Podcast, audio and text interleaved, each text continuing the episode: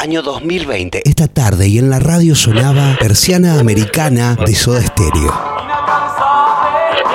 Bueno, ya saben la canción de Soda Stereo. Ojitazo del disco Signos de 1986. Una canción que sonó en todas las radios de Latinoamérica, que cuando tocaban en vivo explotaba en los estadios. Solo así yo te vería a través de mi persiana americana.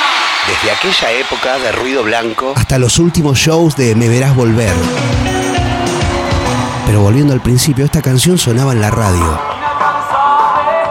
Entonces le pregunto a mi amigo Sebastián Soso, ¿conoces la historia de esta canción? Y como me dijo que no, se la conté y se las cuento. Si vas a Spotify, buscas Persiana Americana, le das clic derecho y buscas información de la canción, te dice que los autores son dos, Gustavo Cerati y Jorge Dafuncio. Jorge Dafuncio tenía 36 años cuando un día sintoniza Radio del Plata en 1985 y escucha que en el programa Submarino Amarillo que conducía Tom Lupo, habrían un concurso que era ponerle letra a una canción de Soda Stereo. Jorge no era un pendejo, ya estaba vinculado a las artes, había escrito algunas tiras para la revista Humor, era fanático de la novela negra, del cine negro y se animó a escribir una letra para ese concurso, para ni más ni menos que Soda Stereo.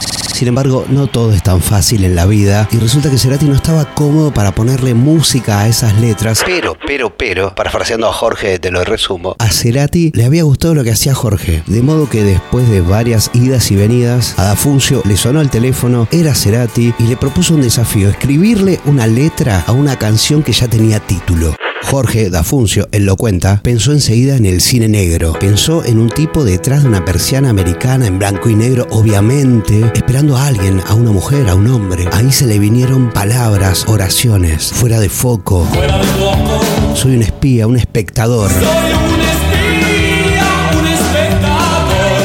de esas oficinas de la novela negra americana. Y la siguiente noticia que recibió era que su letra había sido grabada en el flamante disco de Soda Stereo. El disco era Signos de 1986.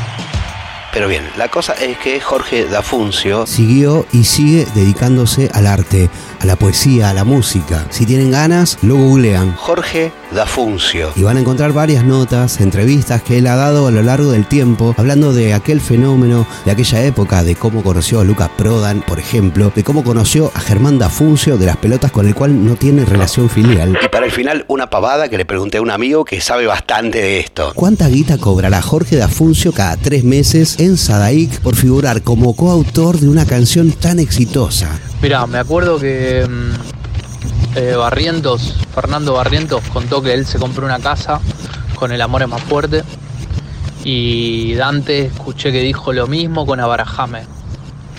Eh, esto fue más, mucho más, me animo a decirte.